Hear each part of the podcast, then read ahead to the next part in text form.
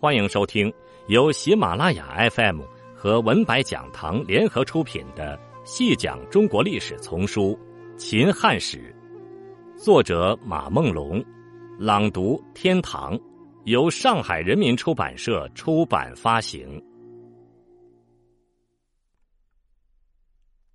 第三十五集，新朝的覆灭。是从与周边民族政权关系的处置失当开始的。汉宣帝时期，匈奴归附汉朝，宣帝对匈奴采取优待政策，通过赏赐和联姻巩固双方臣属关系。在政治地位上，宣帝明确把匈奴排在诸侯王之上，这种安排被后来的皇帝继承，也得到了单于的承认。新朝建立以后，王莽派武威将军王俊出使匈奴，更换汉朝颁赐的玺印。对于新印章的内容，王莽事先没有告知。单于以为新玺印与旧玺印没有太大差别，于是交回汉朝玺印，领取了新玺印。但当换印的仪式结束后，单于才发现新玺印的印文是。新匈奴单于章，而以前汉朝颁赐的玺印印文是匈奴单于玺，两者存在两点明显的不同：一是新玺印在匈奴称号前加上了“新”字，强调匈奴是臣属于新朝的附庸政权；二是新玺印改玺为章，玺是皇帝、诸侯王印章的称呼。而章是官员印章的称呼，这一变更意味着单于的地位已经下降到新朝官员的级别。王俊早预料到单于不愿接受新玺印，在收回汉朝玺印后，立刻将其砸碎。果然，单于找到王俊，要求换回汉朝的玺印。王俊出示砸碎的旧玺印，单于没有办法，不情愿的接受了新玺印。这件事严重影响了匈奴与新朝的关系。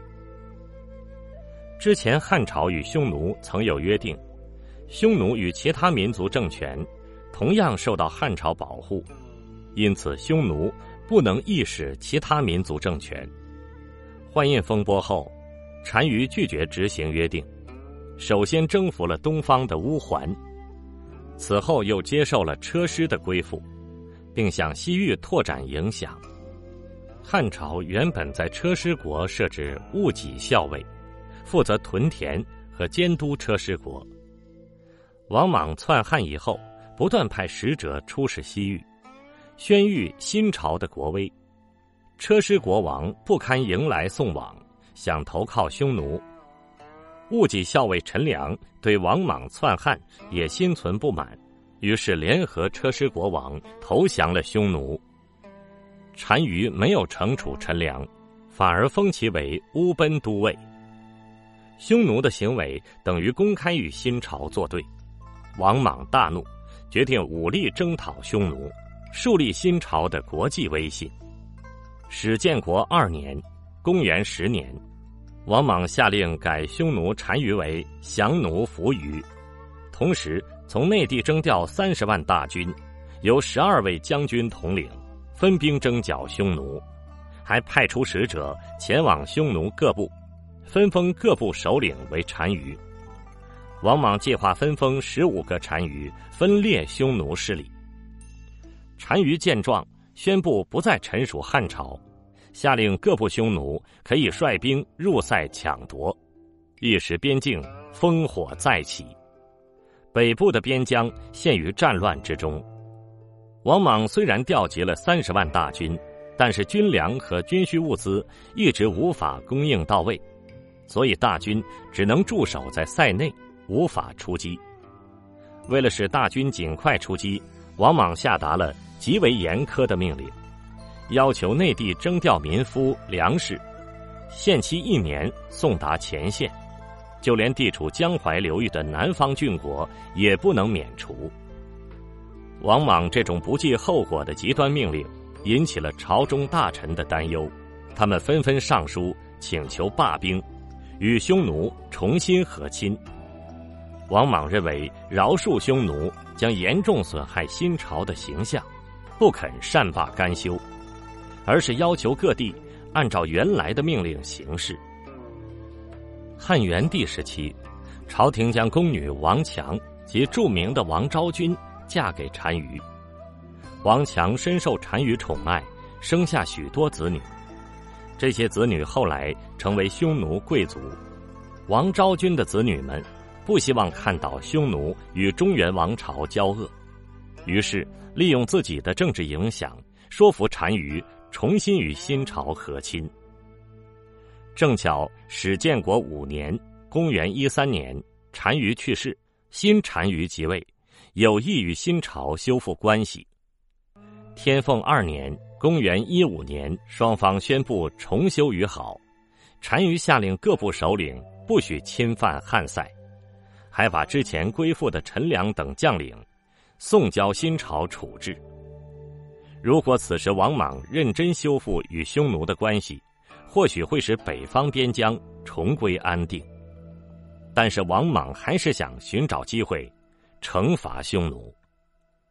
天凤五年，单于病逝，王莽认为机会来了，他拥立在长安的匈奴贵族须卜当为单于，并派兵护送其返回匈奴即位。新即位的单于非常恼怒，断绝与新朝的关系，双方重新开战。王莽这次下令征发全国罪犯组成敢死队，还号召全国百姓捐资助战，指示北方各郡筹备军队和物资，再度出征匈奴。但此时内地已是叛乱四起，王莽的计划根本无法实施。史建国五年（公元一三年），西域的燕齐国反叛，杀死了西域都护旦亲。新朝在西域的统治秩序被打乱了。天凤三年（公元一六年），已经与匈奴达成和议的王莽抽调兵力，命令武威将军王俊和新任命的西域都护李崇、戊己校尉郭钦征剿燕齐国。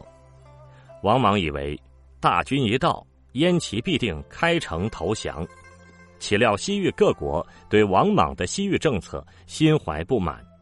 结果临阵倒戈，与燕齐国一同攻打新朝军队。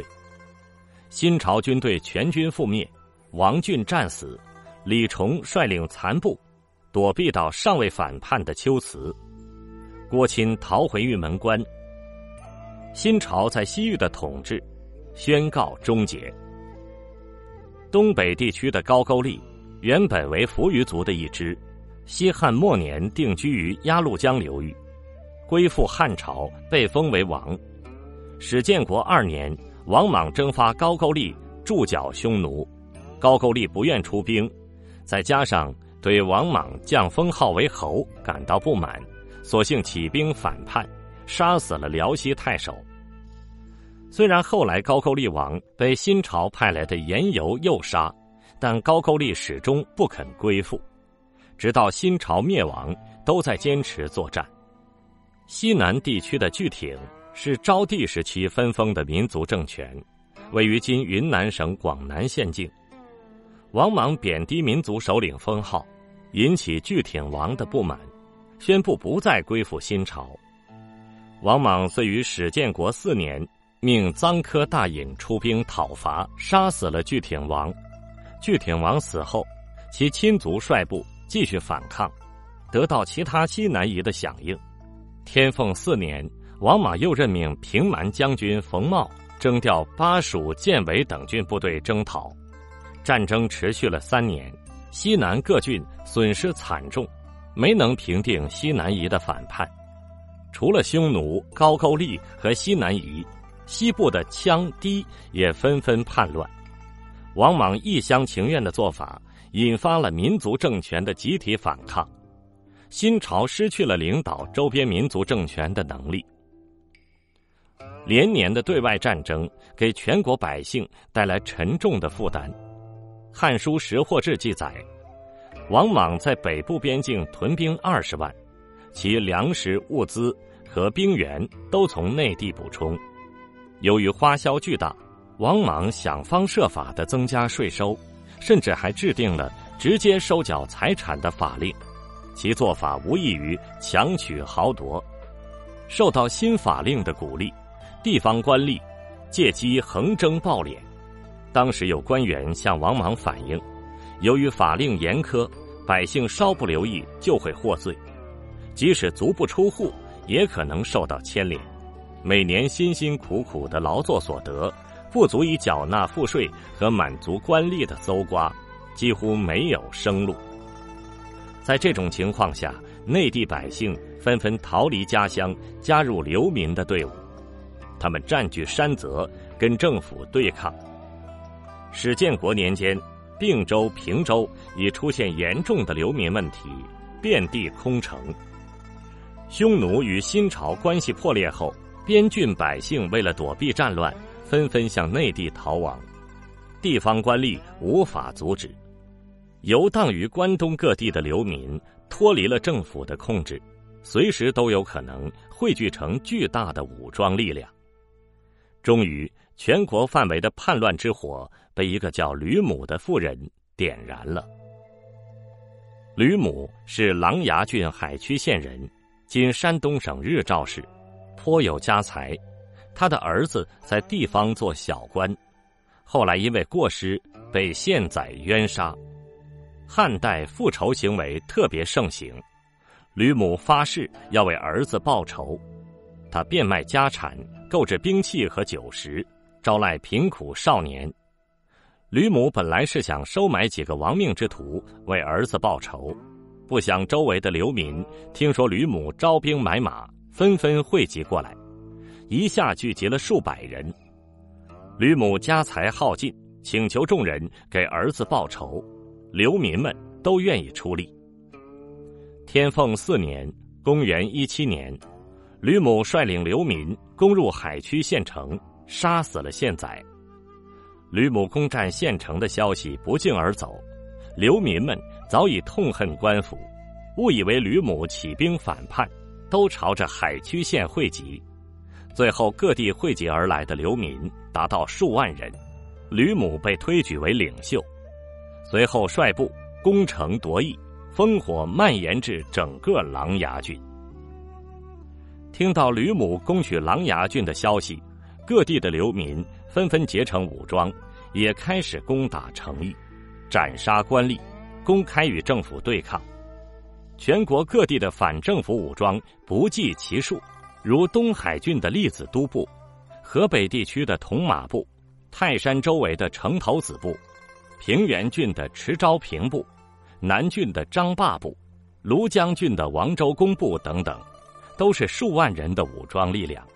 在这之中，最为著名，而且对后来历史发展起到决定性作用的，当属赤眉、绿林两部。天凤五年（公元一八年），琅琊郡人樊崇听说吕母起义的消息，带领亲信数百人进入沂蒙山、泰山地区打游击。周边郡国的流民陆续加入，不到一年就发展到数万人。吕母死后，其属部也加入樊崇的队伍，樊崇的势力大大增强，开始走出山区。攻打周边郡国，樊崇势不可挡，周边郡国相继沦陷，只有北海郡太守田况殊死抵抗。王莽注意到樊崇发展势头迅猛，命太师井上亲赴其地督战，但是田况与井上不和，二人不能协同作战，结果井上战死，樊崇部则发展成十余万人的武装集团。王莽知道。如果不能将樊崇剿灭，朝廷将失去对齐地的控制。于是又派新任太师王匡和更始将军连丹率领十万政府军征剿。政府军在刚刚进入齐地时，接连击溃了几支反政府武装，放松了警惕，孤军深入。樊崇抓住有利战机，集中主力部队与政府军决战。决战当日。樊崇为了与官军区别，命令部队把眉毛涂成红色，赤眉军由此得名。双方的决战最后以政府军的惨败而收场，王匡只身逃脱，连单战死，赤眉军由此突出其地，向西拓展，而政府军只能固守荥阳，基本失去了对关东的掌控能力。天凤四年（公元一七年），江夏郡新市（今湖北省荆山县境人）王匡。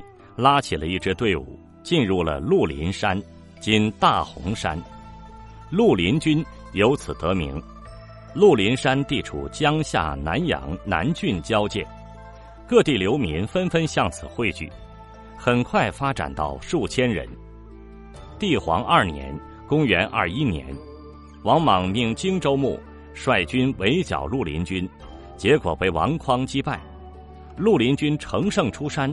攻克周边县邑，声势很大，队伍发展至数万人。帝皇三年（公元二二年），绿林山爆发了严重的瘟疫，王匡决定率领部队分头突击。他率领一部分人马向南阳郡突围，另有属下程丹率领一部分人马向南郡突围。王匡率领的部众号新士兵，程丹率领的部众号下江兵。新士兵发展顺利，一路上不断有新的武装力量汇入，而下江兵在南郡遭到官军的袭击，损失惨重，最后不得不北上与新士兵重新会合。绿林军最终在南阳郡站稳了脚跟。在当时的南阳郡分布着很多刘氏宗室，这些汉室宗亲一直对王莽篡汉心怀不满。居舍元年，率领家丁攻打宛城的安众侯刘崇就是其中的代表人物。帝皇年间，天下局势动荡，刘氏宗室趁机反叛，其中较为有名的有刘演、刘秀兄弟和刘玄。刘演、刘秀、刘玄都是冲灵侯刘买的后代。刘玄因为触犯法律而藏匿于平林，后加入平林兵。刘演、刘秀则独立拉起一支队伍对抗政府。帝皇三年，刘演、刘秀率军攻打宛城，被官军击溃，几乎全军覆没。两兄弟只能率领残部投靠平林兵。这时，王匡率领的新士兵已经进入南阳郡境内，平林兵加入新士兵，成为绿林军的部署。对于绿林军在南阳郡的发展，王莽非常恐慌，下令南阳太守甄父围剿。甄父调集了十万官军，在吉阳围堵绿林军，结果被绿林军击败。甄父战死，绿林军乘胜攻占周边县邑，基本控制了南阳郡。这时的绿林军已经是十余万人的武装集团，各部首领汇集于豫阳召开会议，大家一致商定，拥立刘氏宗室。建立政权，最后率先加入绿林军的刘玄被推举为皇帝，建年号更始，并任命各部首领为三公九卿。王匡被任命为定国上公，掌握最高兵权。一个新的政权体系初具雏形。在新莽末年，各地流民武装中，绿林军是率先拥立刘氏为帝的。并建立了相对完善的政权体系，再加上南阳郡临近洛阳、长安，因而具有很大影响。王莽将更始政权视为心腹大患，决定集中兵力率先消灭更始政权。帝皇四年（公元二三年），更始政权走出南阳郡，向颍川郡发起进攻，而王莽则从全国各地征调了四十二万大军。发誓要将更始政权彻底剿灭。当年四月，大司徒王寻、大司空王毅亲率大军，把更始政权先头部队围困于昆阳城。当时固守昆阳城的更始军队只有数千人。新莽军队将领劝说王寻放弃昆阳，直接围攻宛城的更始主力，但王寻认为大军刚到。应先将更始政权先头部队消灭，以壮军威。困守在昆阳城内的更始军队见到近五十万大军，早已魂飞魄散，本欲出城投降，却被刘秀劝阻。刘秀动员大家坚守城池，自己突围去搬救兵。后来，刘秀率领征集到的三千人杀回，王寻、王毅等人猝不及防，被刘秀突破了防线，全军溃败。昆阳之战，更始军队以不到一万人的兵力击溃了新莽近五十万大军，是我国军事史上以少胜多的经典战例。而经过昆阳之战，新莽主力尽失，注定了败亡的结局。昆阳之战结束后，新莽政权失去了抵抗能力，更始军队则兵分两路：一路由王匡率领向洛阳进发，一路由申屠建率领攻取武关，向长安进发。王匡属部没有遭遇任何抵抗，大军行进至洛阳城外，守军即开城投降。帝皇四年十月，更始帝从宛城迁都洛阳。这时，赤眉军已经攻破荥阳，兵临洛阳城下。更始帝与赤眉军领袖樊崇会面，樊崇同意接受更始帝的领导。两支最具实力的武装集团以和平的方式实现联合。申屠建率领攻取长安的部队进军也非常顺利。听说更始军队即将入关。关中的豪强纷纷起兵，自称汉将军，围攻长安城。王莽调集驻扎在长安城的南北军，准备孤注一掷。但大军出击以后，或是溃散，或是被灭。王莽又想到秦代章邯利用刑徒反击起义军的历史，他赦免了长安城的刑徒，将他们武装起来，让他们出城迎击更始军队。但刑徒们刚出城门就四散逃跑，这时王莽已经没有军队可供调动，只能下令关闭城门，固守长安城。关中的起义军则放火焚烧了城外的宫苑和明堂，火光映红了黑夜，在长安城中看得一清二楚。王莽人生最后的时光到来了，帝皇四年九月，关中起义军。攻入长安城，城中仅存的军队无法抵挡起义军的进攻，只能退守皇宫。帝皇四年十月初一，在起义军入长安城的第三天，皇宫也被攻破，王莽被属下数千人护送至未央宫建台。